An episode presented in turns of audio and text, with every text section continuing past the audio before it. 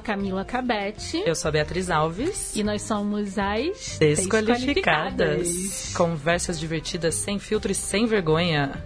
Totalmente sem vergonha. E hoje a gente tem uma super convidada que é amiga das desqualificadas. Você é qualificada em que, Cássia Carrenho? Eu não posso falar, acho que é ao vivo, assim, no ar, né? Mas eu acho que eu sou mais né? desqualificada. O que eu sou qualificada, as pessoas não esquecem. Uh, eu vou deixar no ar para as pessoas pensarem o que elas quiserem sobre este comentário.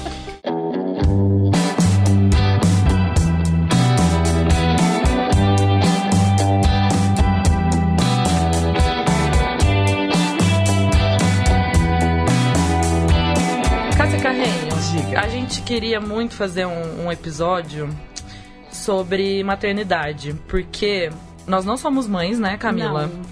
E a gente fica pensando como é ser mãe nos dias de hoje. E você é um grande exemplo pra gente, porque você tem três filhos adolescentes. Então, assim. É Poxa mais vida, né? qualificada né? do que isso, eu acho eu acho difícil. Que, eu acho muito triste que podcast não tem imagem, porque eu gostaria que as pessoas, assim, olhassem para mim, vão ver que eu sou muito jovem. A gente vai tirar uma entendeu? foto sua. Que eu tenho um corpinho de 18 anos, vocês nunca vão falar que eu tenho filho. Exato. E não um, nem dois, mas três, três filhos maravilhosos adolescentes. Três filhos. E a gente queria saber, você sempre soube que você ia querer ser mãe? Eu nunca quis ser mãe. E o pessoal brinca muito, que imagina que se eu quisesse, né? Eu ia ter o quê? 6, 10, meia du, é 12, né? 24, enfim, né? Tem os múltiplos, né? Qual a idade deles? Eles, o Gabriel tem 16, o Paulo tem 14 e o Rafa tem 12. Quatro moleques 16, ainda. 16, cara. 16 para 17, já 1,82m. Que difícil, hein? Olha. Tipo, mas eu nunca quis ser mãe. Assim, uhum. eu, não, eu nunca fui uma uma mulher que gostava de criança. Então eu nunca brinquei com criança pequena. Até hoje eu não gosto de criança pequena. Se entrar uma criança pequena aqui, eu vou olhar e falar, ah, bonitinho, e viro pro outro lado. Não gosto. Nunca peguei recém-nascido que não fossem meus filhos. É, e eu sempre imaginei que se eu casasse é, e a pessoa não quisesse ter filhos, eu não teria. Era uma coisa uhum. muito natural para mim. É, nunca, assim, aquela pergunta. Eu, eu, tenho umas coisas muito bizarras na minha vida. É, perguntas de, ah, o que você quer ser como crescer? Uhum. Eu não sabia, eu falava que não ia fazer faculdade, segui isso à risca, não terminei nenhuma. é, e filhos não, nunca entrou na minha cabeça ter filhos. Mas eu sou uma pessoa muito mal planejada. E eu vou vivendo conforme principalmente na adolescência, né? E depois vai jovem adulta. Hoje em dia tem um planejamento maior. Mas eu era muito. Ah, o que acontecer, acontece. Ah, aconteceu um filho, depois aconteceu outro. É, não, aconteceu o namoro, aconteceu o casamento. Que eu nunca. Que hoje eu olho é, a minha vida. Eu nunca namorei. Eu odiava namorar. Eu lembro quando eu tinha 15 anos de idade, eu achava um porre namorar. Porque eu falava, gente, eu fiquei com o menino ontem, dei um beijo. Por que, que eu tenho que ficar de mão dada com ele hoje no recreio? ou seja, ela odeia uma coisa e ela acaba fazendo depois. É mais ou menos isso. Isso é uma coisa até meio familiar isso. Mas enfim, casei e eu tenho a minha história, assim, de. É, é quase um, é, um conto de fadas tradicional. Então, casei com o meu primeiro namorado. É, e fui tendo filho, né? fui parindo, fui parindo. É, com 30 anos eu já tinha três filhos. Nossa, é, com a minha idade ela já tinha três filhos. Tinha três filhos. Escadinha, dois em dois anos. E o, o do, do último pro, pro, do meio, um ano e oito meses. Então eram dois bebês, né, Nossa. em casa. Ao mesmo tempo, hoje eu olho e se eu fosse dizer uma das coisas que eu acho que eu sou muito qualificada e sem falsa modéstia nenhuma, eu acho que eu sou uma mãe incrível. É, Sim, a gente concorda. Então eu acho que eu poderia ter 10 filhos, né? Estaria enlouquecida, obviamente. Mas eu vejo que hoje eles maiores, enfim, passou todo o estresse, porque para mim ter três filhos adolescentes é incrível. Para mim o que foi muito complicado foi ter, foi ter três filhos pequenos. Isso para mim foi assim. É... Eles não falam o que sentem, né? É insuportável, gente. Eles sugam você, você tem que mudar a sua vida é. inteira. Hoje eu tô aqui é, gravando, eles estão em casa sozinhos. É. É, então é outra vida. A minha a vida volta ao normal, né? Mas quando é, eles são pequenos, você realmente tem que abdicar de muita coisa. E eu sou uma pessoa que eu não sei abdicar do meu prazer, né? Assim, eu, eu quero fazer realmente o que eu quero, na hora que eu quero, do jeito que eu quero. Isso é a coisa que eu mais gosto na Cássia. E a coisa mais interessante que não tem essa coisa de a minha profissão é ser mãe, é, eu preciso dar um braço pelo meu filho. A culpa, né? Essa culpa de eu não posso me divertir, eu não posso focar na minha carreira, eu não posso viajar. Então, eu conheço a Cássia há alguns anos, eu nunca, assim, óbvio, né? Cássia, vamos sair tomar uma cerveja hoje. Hoje eu tô com os meninos, a gente vai fazer alguma coisa, ok. Mas assim, ela vai atrás das coisas que ela quer para se sentir bem profissionalmente, uhum. pessoalmente. E assim, os filhos dela são super incríveis, a gente conhece, eles convivem com a gente uhum. e eu acho muito maravilhoso porque eu honestamente não conheço nenhuma mãe que faz isso. Não. É, porque é uma culpa é. que não deixa. Porque assim, se eu tô me divertindo e meu filho está em casa, isso é um problema, porque é. no momento que eu decidi ter um filho, ou que eu engravidei, mesmo que a decisão não veio tão planejada, eu acabou minha vida. Eu não existo mais pessoa física Cássia. Eu, eu sou hoje mãe. E eu acho que, assim, você é a prova viva de que fazer isso não prejudica a vida das, dos filhos e não os deixa infelizes ou com algum problema por conta disso. Então. é... Vocês têm que saber que a Mari tá aqui assistindo e ela fez a hashtag Cássia Rainha. E a gente concorda. e eu acho que deve ter alguma razão por você se sentir tão livre para fazer isso. Então, você, você já nasceu assim, Cássia Carrinho? então, eu acho que sim. E a minha adolescência eu fui muito livre. Eu, eu, eu, é, todo mundo fala muito. Tem lembranças muito ruins da adolescência. A minha adolescência foi incrível. Eu lembro de eu fazer o que eu queria. Assim, era muito óbvio, dentro é. dos limites né, possíveis, não estaria viva. Mas é, sempre foi assim. Eu tive, eu tive uma família que é, é uma, uma história muito interessante, porque eu tive uma família evangélica, é, muito até os meus 13, 14 anos. Tradicional. Tradicional. É, aos poucos eles foram é, evoluindo mesmo. Hoje eles meus pais são cristãos, é, frequentam a igreja, tudo, mas hoje eu vejo é, uma, uma outra visão mesmo de mundo. Mas eles me deram uma autoestima incrível. Então, quando eu ouço muito, assim, o pessoal falando é, sobre, mesmo sobre feminismo, tudo isso, eu brinco que na minha família eu tive que aprender a valorizar os homens. Porque a minha família foi uma família que sempre as mulheres eram simplesmente incríveis e praticamente a gente precisava de homem não sei para quê. As carreinhas rainhas. As carreinhas rainhas. Então, é, é, para mim foi um aprendizado, foi exatamente o contrário. Foi aprender que é, é um mundo que, que é colaborativo, que você precisa do outro também, né? O que aconteceu foi, é, da, depois da minha adolescência, eu até hoje não sei explicar o porquê. Uhum. Pode ter, é, eu acho que tem uma relação com o casamento, que era uma coisa que eu não nasci para ser casada. Eu tenho essa tenho uma convicção real hoje, assim, não uhum. nasci para isso, mas eu casei. E eu acho que ali eu, eu foram 12 anos que eu, que eu me podei muito. É, e que não é não foi eu não vejo como culpa do, do meu ex-marido nada disso. Uhum. foi uma atitude minha que eu Você não sei. também quis ser daquela também forma, quis também. É, mas eu é, com todos os defeitos do, do casamento ele foi um super companheiro.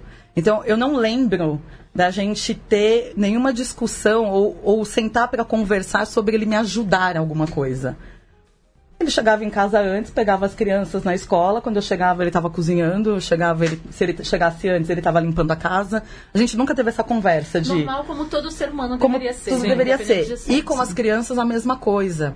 E ele, a gente foi, ele também sempre foi muito livre. Então eu lembro assim: o Gabriel, que é o meu mais velho, desde pequenininho, desde bebê mesmo, assim, um mês, um mês e pouco, uhum. a minha mãe pegava ele toda quarta-feira. Então, toda quarta-feira eu tinha meu dia com meia-noite meia com o Rodrigo pra gente ir no cinema, pra gente uhum. beber, pra gente fazer alguma coisa.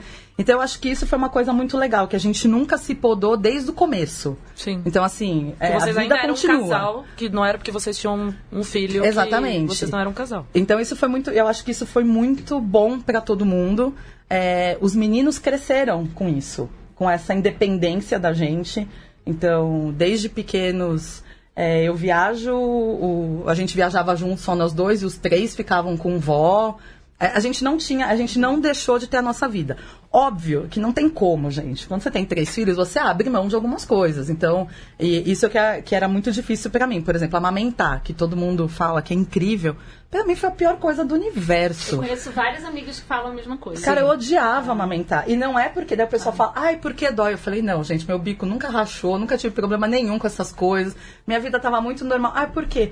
Gente, é infernal. Outra coisa, foi quando eu percebi que eu era mamífera, né? Sim. Sim. É. Foi uma Primeiro é quando animal, pare. né? Primeiro é quando Você pare, sentiu, né? Você pare e daí você fala assim, nossa, pari, sou um bicho. e depois você olha pra baixo, tem um, alguém atracado no- num peito que antes era um, um objeto sex- Sexual. totalmente sexual, É, né? isso é e que tá lá com uma criança que não para nunca, né? Eu lembro que eu achava que o relógio da minha casa estava quebrado. Eu tinha essa... Que eu falava, não não passa. não passa, não passa. E os meus filhos foram incríveis. Todos os meus filhos, com um mês de idade, dormiam 10 horas seguidas. assim.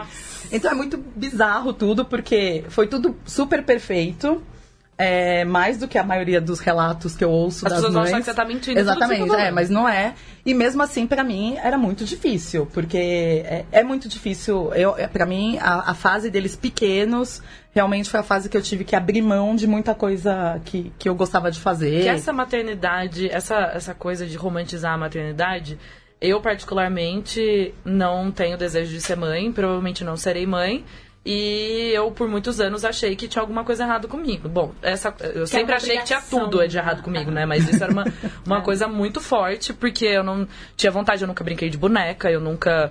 Assim, essa coisa de ser maternal nunca aconteceu comigo. Então, eu de verdade nunca tive uma boneca e eu gostava de explosões e coisas do futebol e essas coisas. E, tipo, essa coisa de pegar um bebê, sabe? Eu nunca. Eu acho que eu peguei pouquíssimas crianças no colo porque eu fui obrigada, porque eu tenho pânico completo de segurar um bebê. Não sei se vocês já assistiram How I Met Your Mother, todo mundo fala que eu sou a Robin, porque ela não segura um bebê de forma alguma. Sim. Sou eu, assim, eu, eu tenho pânico, eu começo a tremer inteira. Não é uma coisa que eu tenho vontade. E essa coisa.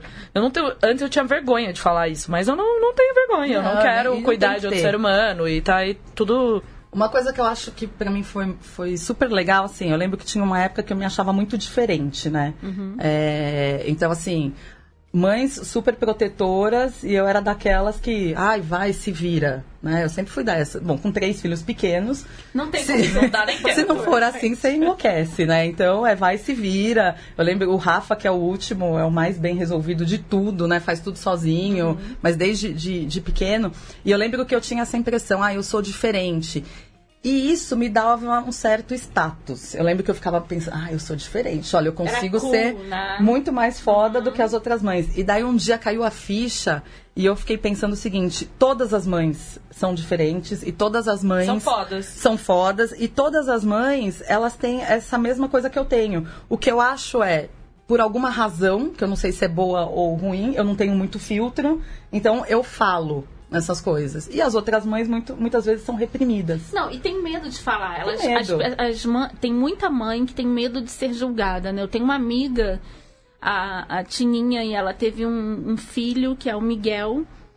E, e ela falava pra mim, Camila, todo mundo falava que eu ia ter o filho, eu ia amar instantaneamente. Eu ia amar aquele ser. Não existe e quando isso. eu olhei ele, eu falei, fudeu, e agora? O que, que eu faço? Eu tenho algum problema? Eu tenho. Vou morrer? Vou me matar? E aí ela ficou numa neura, porque não era nada daquilo. O amor, ele foi construído com É um a- relacionamento, com o né? relacionamento, exatamente. isso. Eu achei isso fantástico. E, e daí, assim, eu, por exemplo, eu não tenho nenhuma amiga minha que é mãe, na idade dos meus filhos, nem, eu nunca tive. Nunca, pra você ver como era completamente diferente. Eu lembro, uma época eu morei no interior, e daí chegava de final de semana, a gente vinha pra São Paulo, deixava as crianças com os avós e ia pra balada, né? Porque no interior não Óbvio, tinha né? balada. não tinha o que fazer. Então a gente vinha, ia pra Augusta, enfim, fazia nossas coisas. É, e daí voltava na segunda-feira, estavam todas as mães esperando meia hora antes do portão abrir, né, tal.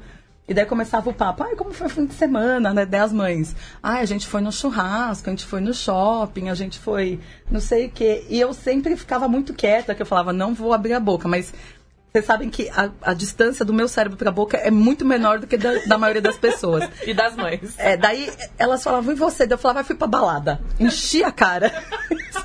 e daí todo mundo ficava me olhando assim, eu. Quer dizer, mas eles não estavam junto. Eu, não Eu queria gente, amenizar um pouquinho, né? não estavam lá. Então, assim, eu nunca tive é, praticamente amigas com filhos. É, então, isso foi uma coisa que eu acho que foi legal. Quer dizer, não sei se foi legal. Eles, eles tratem na terapia também, depois, quando forem mais velhos, se não for legal. Mas eles foram criados muito com adultos.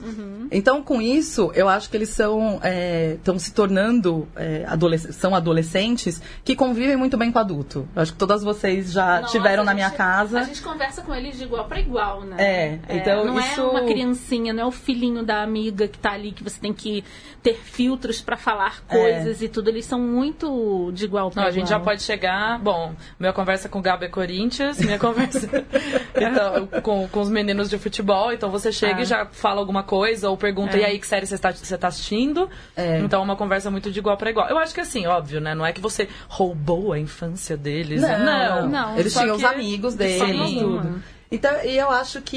E, e a outra coisa que eu acho que trouxe muita, sei lá, parceria mesmo, acho que na relação com eles. Eu, na verdade, até eles ter. Até o Gabriel ter uns 5 anos, então era 5, 3, 1. É bom de dois em dois, porque a É, gente consegue é. as idades, né?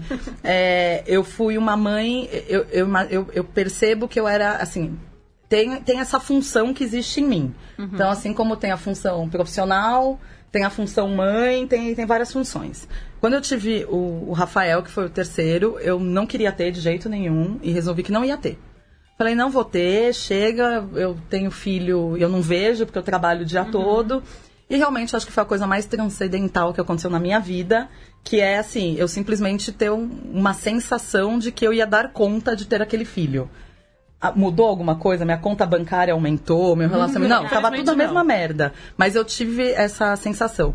E eu falo abertamente que o Rafa mudou completamente minha percepção de maternidade. Que apesar de eu achar que é uma função, sim, eu não acho que a gente é mãe. Eu acho que a gente tem uma função de mãe. É um botãozinho lá, né? Mas, assim como o livro é um produto especial, eu Aham. acho que a função mãe, ela também é muito especial. É, para quem é. E não tô falando que é, quem não é Eu não vai ter isso. Não é isso. Não, disso, não é né? isso. O que eu tô querendo dizer é que traz realmente. é, você sofre horrores. E apesar de você, porque o pessoal fala que não lembra, lembra sim, gente. eu lembro da dor do parto, eu lembro tudo, tudo. Uhum. Tem até um caderninho anotado quando eles me falarem mal de mim, quando forem maior, eu tô brincando. Lê a página 3. Aí, ó, lembra daquela vez? Então. Mas, é, mas eu acho que realmente é enriquece- enri- enriquecedor. E, e acho que a gente passou por muita coisa. Quando eu me separei, foi realmente um período muito difícil. É, e isso fez com que a gente ficasse muito parceiro. Muito. Eu acho que a relação que eu tenho hoje com eles, eu não sou amiga deles, eu falo muito claro isso. Não sou amiga deles. não- tem um monte de coisa que eu não quero saber da vida deles. Assim, É. façam. é, Assim, eu dou o apoio que precisar, mas não quero saber. É, mas a gente tem uma parceria. E essa parceria envolve transparência. Então a gente tem uma transparência total é, das coisas. Porque não precisa mentir. Você É. não vai punir. Você não vai julgar. Não, e eu não Ah. preciso mentir pra eles. Isso É, que eu acho mais legal, porque Isso a gente é sempre pensa o contrário. A gente sempre assim, da criança não mentir. O quanto que os pais não mentem pros filhos. O tempo Sim. todo. Então, assim, eu lembro que uma das primeiras vezes, eu tinha já me separado, e um deles chegou pra mim e falou assim: Ô mãe, o que, que você faz quando a gente não tá aqui em casa? Quem fez essa pergunta? Adivinha, do meio, né? Paulo, Não, Paulo. O Paulo é o mais controlador. Espero que eles não ouçam Não, eles não esse vão podcast. Eles vão ouvir quando eles forem adultos. Já E daí eu virei pra ele e falei, ah, eu saio com os meus amigos, eu namoro, eu bebo, eu não sei o quê. E daí ele virou bem sério pra mim e falou, você tá certa, porque um dia a gente vai crescer e vai embora. Olha e foi só. incrível isso. Pra Quantos mim foi assim. isso? Ah, acho que ele devia ter uns 7, 8 Olha anos. só que incrível. Então isso foi muito, assim, é, então a gente tem essa relação de transparência, né? E tudo tem o seu limite. É, então assim, eu tenho o meu limite como mãe, então eles sabem que eu falo, ó, acabou, hoje eu tô sem paciência, não tô aqui, estou no meu quarto vendo Netflix, não me encham o saco. é bem isso. Vão pra cozinha, façam a sua comida e tá tudo resolvido. É, e óbvio que isso vai causar coisas neles, e, e o que eu acho, o que tudo, é, a con- grande conclusão que eu chego da maternidade é que a coisa mais importante, pelo menos pra mim, né? Mas eu acho que eu vou falar porque é o que eu acho Claro, mesmo. essa É, é, é que a função de pai e mãe é você dar autoestima pro filho E, na- e, lógico, quando é pequeno, você tem que dar comida pra ele sobreviver, né? Senão não- Senão não, não chega. Mas assim, é você dar essa autoestima pra quando ele é, chegar na fase adulta, ele poder resolver as coisas dele. Uhum. Porque a grande verdade é que o- a coisa que a gente mais vai fazer pelo filho, provavelmente vai ser o que ele mais vai tratar na terapia. Exatamente. Então, assim, eu falo, os meninos têm total liberdade. Eu tenho certeza, mas certeza absoluta, que eles vão chegar na terapia e falar assim. Pô, porque minha mãe deixava eu fazer as coisas, ela nem me deu uma direção, nem falou pra eu fazer engenharia em vez de teatro. Você falou que eu tinha que seguir meu coração? Como é, que eu ia saber o que, que o meu coração mandava? Você acha? Arruinou minha vida, fui fazer teatro, tô aqui pobre. Tenho certeza que isso vai acontecer, né? Então, assim, mas eu, eu acho que eu realmente. Eu não sei porquê, porque eu, eu participei. Eu fui criada numa igreja evangélica, então a culpa cristã Nossa, é muito forte. Eu não sei como. Quase chego a falar que foi por Deus. Mas eu não, não tenho essa, essa culpa. Eu não tenho essa culpa de mãe. Mesmo quando eu tava na igreja, eu lembro de coisas que as meninas, eh, os meninos, todo mundo fazia, que teoricamente não poderia fazer. Todo mundo mal e não sei o que. Eu falava, mas você já não fez? Então pronto, aproveita, já fez. Que coisa mais libertadora do que você já fazer uma coisa? Exatamente. É, eu acho que a, Eu acho, acho que eu a acho Cássia que é o dessa. poder libertador, é, o, por- o poder redentor do É prazer. isso. Né? Você já fez. Mas eu pronto. acho que a, a praticidade da Cássia pra lidar com as coisas talvez ajude muito. Ah.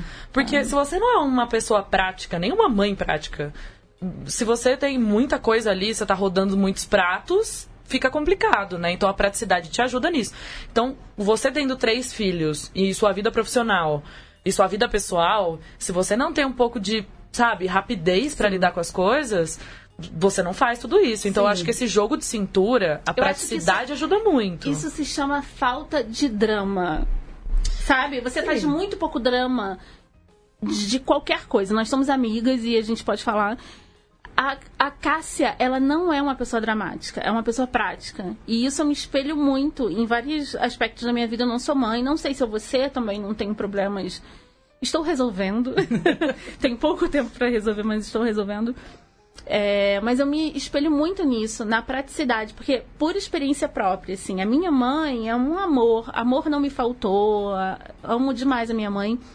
Mas eu fui uma criança que percebeu desde muito cedo a culpa na minha mãe Uhum. e o sofrimento da minha mãe por ser mãe, entendeu? E isso era uma coisa muito ruim pra mim.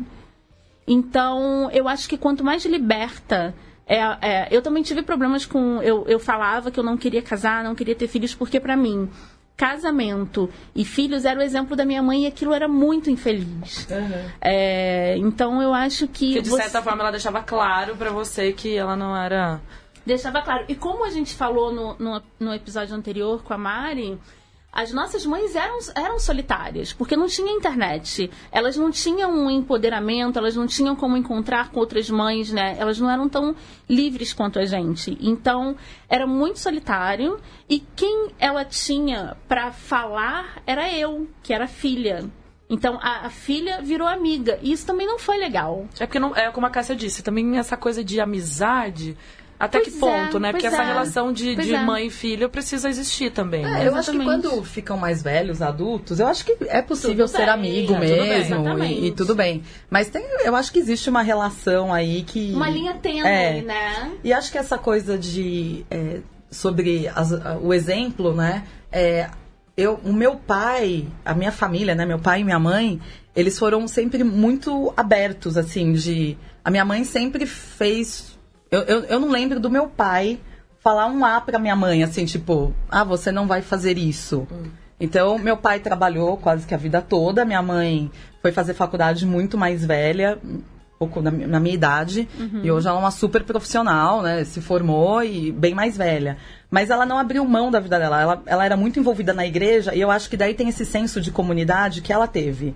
Porque ela era uma das líderes da comunidade Sim. das mulheres. Então, assim, ela tinha Ela isso. tinha isso. E, e eu sempre lembro da minha mãe muito. Eu não lembro, eu não lembro da minha mãe é, de ter essa coisa da maternidade com pesar. Não, da minha É, e minha mãe sempre deixou a gente muito livre, né? Eu sempre conto que com 18 anos ela fez eu tirar a carta e ela fez eu ir buscar minha carta, né? Com- dirigindo.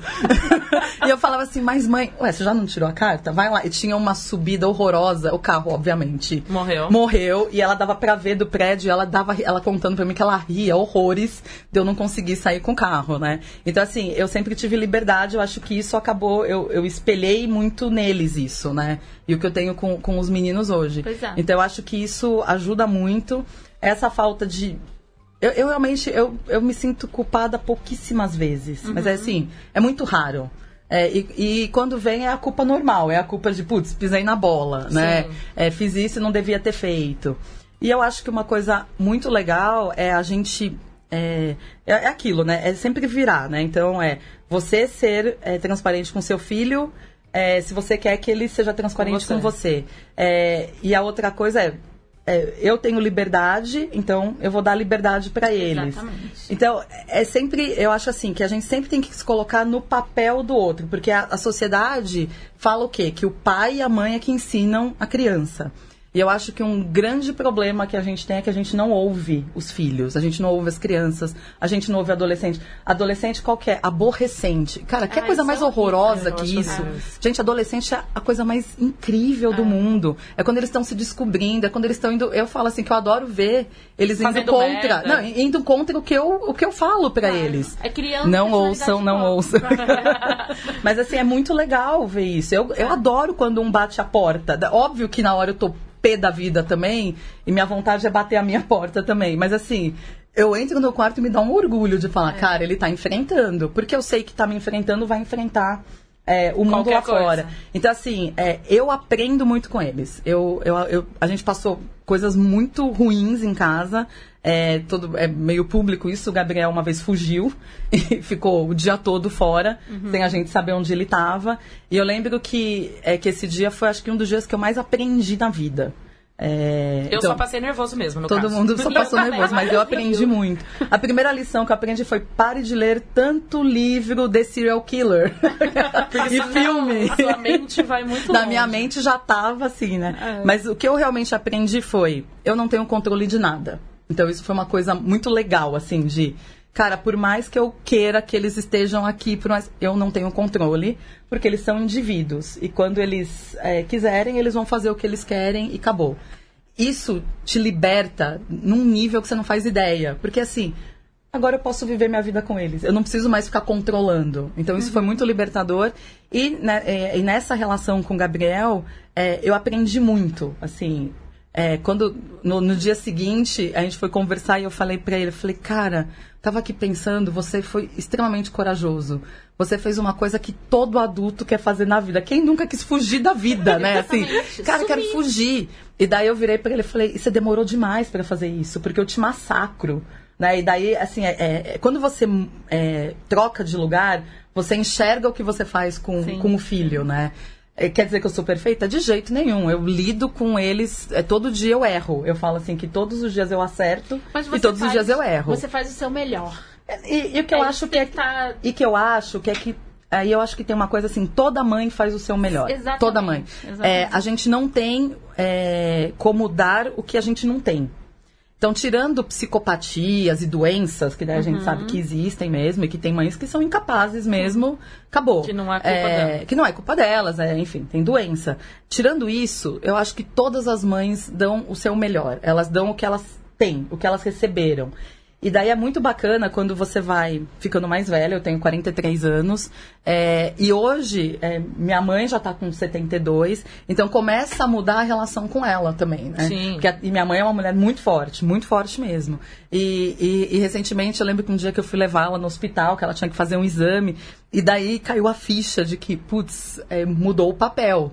Né? Eu- A nossa é. relação tá diferente. E daí muda mesmo, né? E, e daí você consegue, começa a entender coisas. Não é que, não é que, ah, você esquece o que você foi magoado. Não é isso. Mas você muda a relação. Eu acho que uma das coisas uma das melhores coisas de amadurecer, né, de envelhecer, é isso. É você é, é começar a ter essas relações de formas diferentes, né? E que é o que eu acho muito legal que deve ser de, de pessoas que casam e ficam a vida toda com a mesma pessoa. Não com a mesma uhum. pessoa, mas ficam com aquela pessoa por muito tempo. Porque eu acho que é isso, você cresce junto e você vai mudando essas relações, né? Você então, vai renegociando é, as relações ao longo da sua exatamente, vida. Você começa a relação mesma. de um jeito e vai renegociando E com sempre. os filhos é a mesma coisa. Quando eles são pequenos, você tem um tipo de relação. Quando Sim. eles crescem. Então agora já estamos já chegando na fase adulta. Em duas semanas o meu mais velho viaja pela primeira vez sozinho. Ai, meu Deus.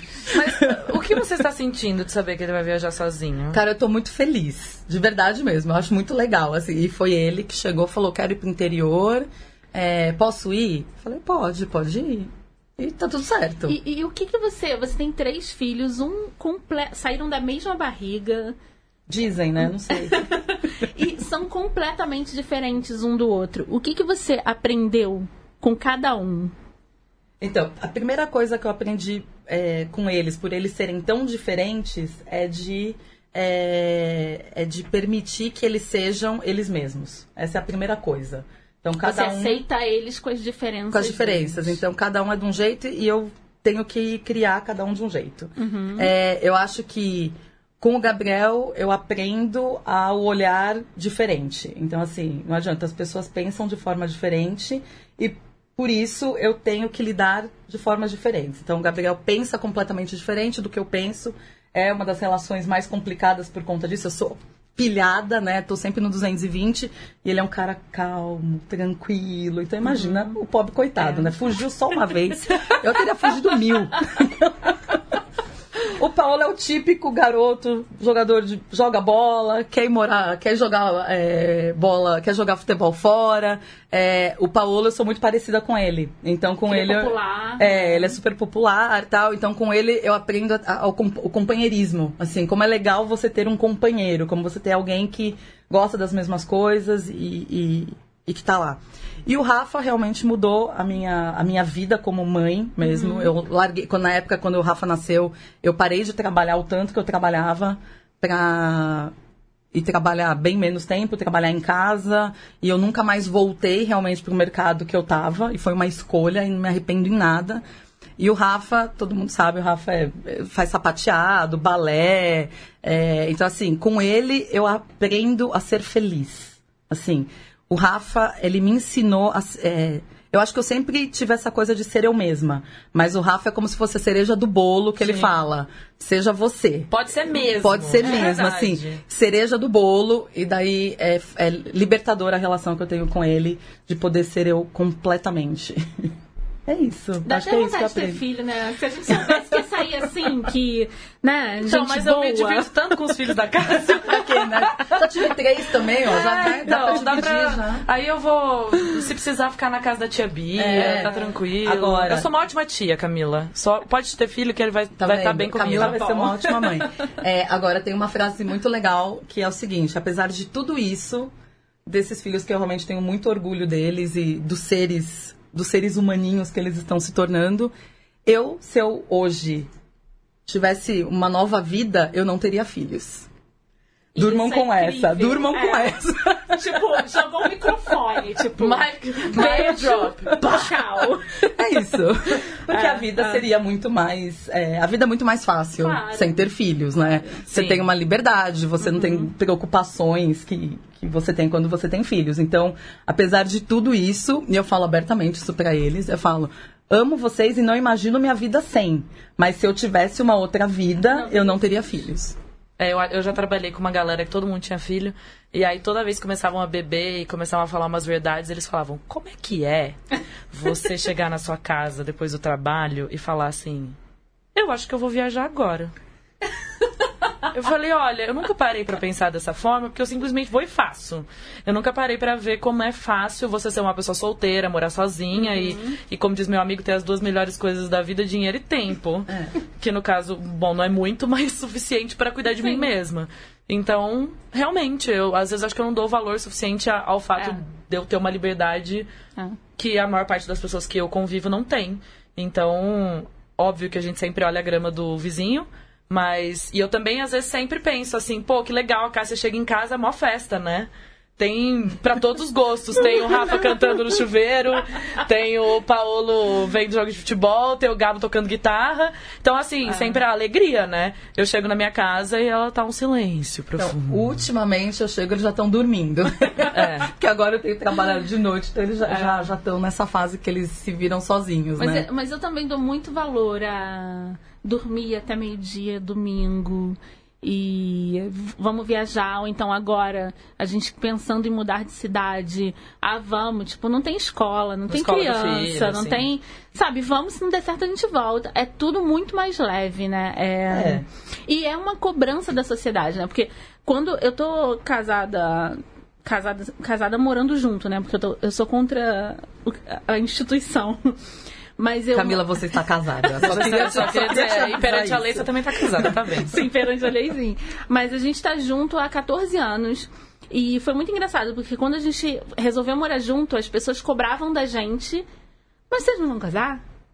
Mas cadê a festa? A gente viajando o mundo, assim, uhul, e as pessoas preocupadas, porque a gente não ia casar. Aí a gente é, compra uma casa junto. Mas agora precisa de, de filho, né? Mas por que, que você comprou essa casa? grande? É, cheio de quarto? Pra quê? Essa Porque casa é enorme. Pra gente, né, no caso. E aí, não, agora precisa de um filho, né? Tipo, se você entrar nessa neura de cobrança da sociedade, você não vive, né? Você não faz nada do que você quer. Sim. Né? Você, Você sabe entra que- no modo automático. Eu, quando engravidei do Gabriel, é, eu tava casada já há quase dois anos. Engravidei. Como? Não sei. O meu, meu ginecologista, todas as, todas as vezes que eu cheguei grávida, eu falava, eu não sei como eu engravidei. Daí ele falava, jura mesmo que eu ainda tenho que te explicar isso? Do Rafa eu não sei mesmo, gente. Ponto de interrogação. Tô quase acreditando no Espírito Santo.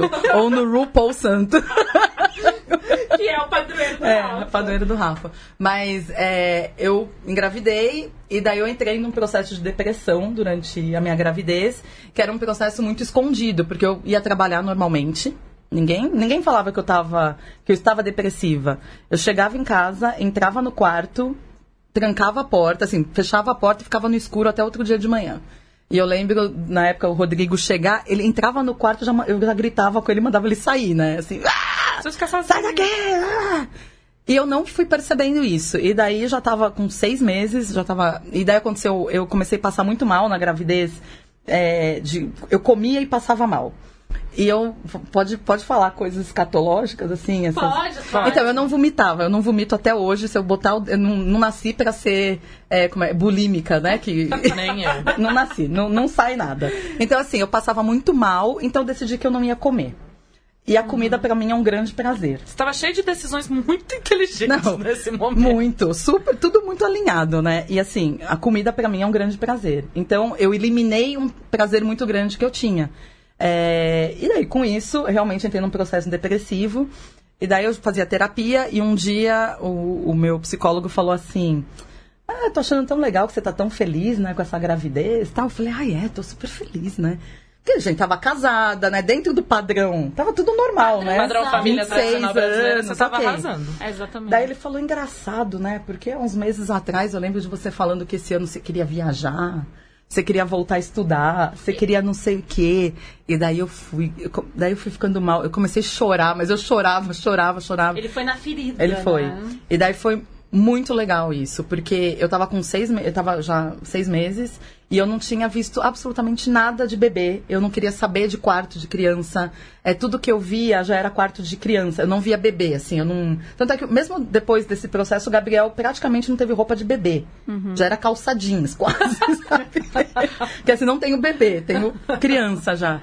É, mas aí foi muito legal porque é aquela coisa, quando você é, ignora um sentimento ruim, você ignora o que tá de bom também naquilo. É. Então tinha um monte de coisa boa de eu Que estar grávida que eu perdi, porque eu não reconhecia que eu não queria estar grávida. E pra mim, o dia que eu soube que eu realmente estava curada, eu tava descendo a escada do meu prédio, e uma vizinha falou, ai, como é que você tá? Eu falei assim, ah, eu tô meio mal, ainda passando meio mal tal. Ela, ai, mas enjoo de gravidez é tão bom. Daí eu falei, não! não é! E desci. Daí eu falei, yes! Já tô me sentindo melhor. Tô curada, né? Então é isso. Que é isso. Pra sociedade eu devia estar feliz porque eu tava grávida. é, e, e- e é isso, né? A mulher grávida, ela tem uma obrigação de estar gerando uma vida. E, e não é assim, né? A gente. é, hormônio, enfim, tem várias questões aí A físicas gente mesmo, odeia né? essa frase, como é que é? Ai, mas você tá tão. Você tá tão iluminada, É. você tá tão. É inchaço, Tipo, inchaço. eu tô carregando um peso absurdo, sabe? Ninguém Meu pé aguenta. tá inchado. Para de ficar romantizando isso, É sabe? romantizar mesmo. Tipo- Roman- romantizam tudo, né? É. Romantizam Bota uma pedra a, na a sua figura da mãe. andando pela rua. É, a mãe é, é Santa. tipo, santa, não pode errar, nananã, romantizam a gravidez, romantizam o casamento, romantizam os relacionamentos, né? Porque o relacionamento tem que ser romântico, né? E aí você descobre que relacionamento não é romântico, é parceria, mas e aí, eu tô errada, então eu vou morrer sozinha. E aí pula de relacionamento em relacionamento achando que vai achar o relacionamento perfeito, só que, surpresa, não existe. Não e, existe. E, é E na- muito bizarra, né? Até, até a gente se desprender disso tudo. É, não, é. E é muita. E tem essa cobrança mesmo de. É, eu acho que a, a grande cobrança que eu senti foi na gravidez. Assim, de, de Aham. ter que estar feliz com aquilo, de ter que. Porque dentro do padrão, dentro da sociedade eu tava ok. Uhum. Isso pra mim foi muito difícil. E assim, ainda bem que eu fazia terapia, consegui é, passar por tudo isso. Porque a gente é privilegiada, Sim. a gente tem acesso a uma série de coisas que a maioria das Não tem. no Brasil não tem. Né? E o, e, mas eu vejo, assim, que isso que afetou mesmo o Gabriel em algumas coisas. Essa coisa Uhum. de, não- de ele não ter roupa de bebê é verdade. Ele não teve. Era assim, um macacão ele usou na primeira semana. Banho em banheira, não existe. Tudo bem que eu acho que não precisava existir mesmo, né? Era no chuveiro, gente. Que é coisa mais prática do que dar banho numa criança no chuveiro, gente. Você é, entra, gente, vai lá no colo e tá tudo É. certo, né? Mas, é, então eu vejo, assim, que é, foi uma experiência é, bem diferente, por exemplo, da experiência que eu tive com o Rafa, que mesmo não querendo, depois foi muito bacana. É, o Paolo, coitado, né? Paolo do meio, né? Ai, Paolo gente, vamos, vamos dar um abraço é, coletivo em todo no- mundo. nos filhos do meio agora, todo mundo. Olha, eu tô Paolo, abraçando né? todos os filhos do meio aqui, É. ó. que- Teve que se virar na vida, né? Primeiro, do um ano até um, até um ano e oito meses, eu não lembro que ele existiu. e é legal que eu falo isso pra eles, assim. Acho que talvez vai causar algum trauma na Não, mas terapia. Eles são, eles são adolescentes maravilhosos, eles morrem de rir com isso, e Eles amam a mãe incrível que eles têm. Mas eu quero que você repita de novo o negócio da autoestima, gente, que é, é muito maravilhoso. Dá autoestima pro seu filho. É. Você não precisa dar mais nada eu ele. acho. Eu acho Uns banhos foi- de vez em quando e autoestima. É isso. Porque, olha, eu acho que você tendo autoestima e confiança que você pode fazer o que você quiser e principalmente pode ser quem você essa coisa de quiser. seja quem você quiser, sabe? Tem orgulho de quem você é. Você quer dançar sapateado, você dança. Se você quiser jogar futebol, você joga. Se você quiser ser músico, você é músico, entendeu? Então, Porque tem uma coisa que todo todo todo ser humano precisa, né? Que é do seu porto seguro. E eu falo isso pra eles. é, recentemente tenho falado bastante com eles disso é que eles vão ficando mais velhos e eles não podem ser eles mesmos em todos os lugares. Nenhum de nós podemos, infelizmente, né? sim. Porque tem lugar que você não pode, né? E- Até pela sua Existem segurança. Não, né? e até pela sua segurança. Você não Claro. precisa é, se colocar em situações assim. E daí eu falo pra eles que a única coisa que eu quero é que minha casa, que a nossa casa seja esse lugar. Então, assim, que eles podem enfrentar um monte de coisa lá fora, mas que daí eles venham pra casa e eles tenham essa sensação de aqui eu posso ser eu. E acabou. E é isso. Pra mim é o que basta. Não preciso mais nada. E isso pra mim já vai ter sido a minha grande função de mãe na vida. Tcharam! olha, Nossa. maravilhoso. Maravilhoso. Eu, Camila, eu quero que você faça a pergunta que você ama fazer pra Cássia antes dela ir embora. Assim, Minha neurose com zumbis, a Cássia conhece muito bem, ela sabe que eu penso nisso o tempo todo. E o que, que você faria? O que, que você colocaria na sua mochila? Três coisas, três objetos que você colocaria na sua mochila no apocalipse zumbi na hora de fugir. Sim. Primeiro, obviamente, você falou objeto, mas eu quero deixar bem claro que eu nunca colocaria meus filhos, porque se eles for, eles têm perninha pra isso e cada um deles poderia levar mais três coisas. Então, Você potencializa, né? É lógico. dele. Já partindo do, do- do princípio que todos eles estão com você, É. tá? Eu levaria um frigobar, alguma coisa assim que desse pra gelar alguma coisa. Ah. Eu levaria, obviamente, minha cerveja e um litrão de Coca-Cola. Já que é pra Eu só preciso disso. Vamos tombar com vício, que é a Coca-Cola. Olha, É de- isso, depois gente. você coloca umas outras coisas aí na mochila dos meninos, né? Ah, eles se viram, né? Leva outra coisa que eles querem. Eu não levaria livro nenhum, gente. Vocês levam livro? Pelo amor de Deus! Ficar lendo o Apocalipse Zumbi, você tá louco. Não, não. Ia ver se tinha algum zumbi gatinho, né? Ia ficar oferecendo cerveja. E aí, posso lhe pagar um drink? Eu ia no bar da Cássia. Eu ia pagar, olha, trouxe três zumbis mortos pra eu tomar uma cervejinha com você. Tá vendo? É isso. E, ah, mas o que? Ah, indicações. O que, que você indica pra gente? Ah, se você quiser fazer alguma indicação também do que você tá fazendo, é, o que, que você Sim. gostaria de indicar pra, pra quem tá ouvindo? Bom, primeiro, é só, eu- hoje eu tenho uma escola 100% EAD para o mercado editorial que chama LabPub. EAD é ensino À distância. distância. É, e a gente, tanto a Camila e a Mariana, que teve o programa anterior, também são professoras, coordenadoras da, da escola. Então, entrem no site labpub.com.br, lá tem vários cursos, MBA. Então, essa é a minha, hoje minha principal função. Além disso, eu faço eventos e festas, né, gente? Que é o que eu realmente tenho. E sou foda fazendo isso. Olha, a gente assim, gosta né? bastante dessa, desse lado da Porque Cássia. a gente tá em todas. É, né? então tem Flip vindo por aí, né? Que é a festa literária em Paraty. É, Eu tenho, então- eu tenho um calendário na minha parede que eu vou tirando folhinha pra Flip aqui. É, tá Flip é o carnaval do mercado editorial. Isso. Ai, Por aí vocês imaginem o que acontece. O que acontece, Que é a né? nossa micareta do mercado É. editorial. Agora, indicação, gente. Então, eu sou uma pessoa que eu só leio, aperta que sai sangue, né? Daí no Netflix agora começou a investigação criminal, mais alguns episódios dos casos brasileiros, né? Então tem lá Mentira, tipo Atenão, assim? é, não, é, tem os caras que investigaram a cena e tem cenas dos crimes. Caraca. Só que tem blur. Fiquei tão chateada. Porque eu gosto, né, de ver a coisa um pouquinho mais assim. Mas é legal, tem vários casos. E é um livro que eu sempre indico, que é, é um livro que eu, me impactou muito, que chama Escravo de Capela, que é da Faro Editorial, e quem escreveu é o Marcos de Brito. É, e apesar de ser um livro de terror, né? Eu nem acho que é tanto terror, mas ele tem uma pegada de terror. Ele tem uma construção histórica maravilhosa da época das fazendas de café, dos escravos. E é incrível mesmo. É um livro que não é muito grosso, para quem, não pra quem não gosta de livro muito assim, muito grandão. Mas é um livro incrível, então a minha indicação aí para vocês. É Você quer isso. indicar alguma coisa, Camila, antes da gente ir embora? Ai, tantas coisas. Indica um livro que você leu aí. É, eu acho que com base no, no nosso assunto, tem um livro chama... que não tem em português, que eu não sei por que, que não tem em português, que ele já é antigo, já Olha, tá a na- gente tá dando dica pro mercado editorial. Exatamente, ele já tá, sei lá, quantas edições e cada edição ele é melhorado pela autora, que é Taking Charge of, Of Your Own Fertility. É da firma, gente. fertility. É da firma. Yeah. Yeah, olha, Yeah. yeah. Oh, yeah!